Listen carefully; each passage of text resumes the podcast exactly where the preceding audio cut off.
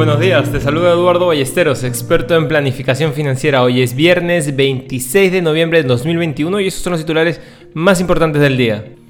En el plano local, tras tres días de debate y con 116 votos a favor, 2 en contra y 0 abstenciones, el Congreso del Perú aprobó este jueves el presupuesto público para el 2022. Este fue ampliamente consensuado por el gobierno con los parlamentarios peruanos a lo largo de más de tres meses. Por otro lado, el EPU cerró con una ligera caída de 0.17%. Dentro del plano internacional, los futuros de Wall Street y las acciones europeas cayeron al conocerse la existencia de una variante del coronavirus recientemente identificada y posiblemente resistente a las vacunas, lo que avivó el temor a un nuevo golpe a la economía mundial.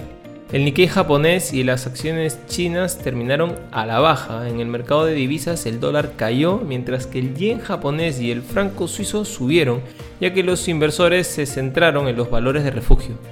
Los precios del oro subieron y los precios del petróleo cayeron más de un 5%, ya que una nueva variante de la COVID-19 asustó a los inversores y se sumó a la preocupación de que el excedente de oferta pudiera aumentar en el primer trimestre. Por otro lado, la empresa de robotaxis de Baidu llamada Apollo ya puede empezar a cobrar por los pasajeros que tomen uno de sus 67 coches autoconducidos en Pekín.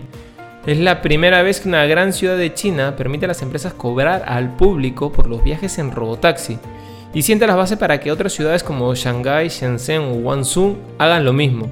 Hasta ahora, Baidu solo puede ofrecer viajes públicos cuando un conductor de seguridad acompaña a los pasajeros, pero la empresa espera que eso cambie en uno o dos años. Aunque Baidu no ha revelado el precio exacto del nuevo servicio, ha dicho que las tarifas serán similares a las de otras aplicaciones de transporte premium como Didi, que pueden costar el doble que los viajes ordinarios. No queremos irnos sin mencionar que los valores de las aerolíneas están muy afectados en la negociación previa al mercado por las noticias de la nueva variante de COVID-19, entre ellos American Airlines, Southwest, Delta y JetBlue. Las acciones de los cruceros también se vieron sacudidas. Royal Caribbean se desplomó un 10.6%, Carnival un 10.5% y Norway cayó un 10%. Inversiones al día llega gracias a New Row, la forma más inteligente de invertir en el extranjero. Contáctanos. Este es un espacio producido por Mindtech. Te deseamos un feliz viernes.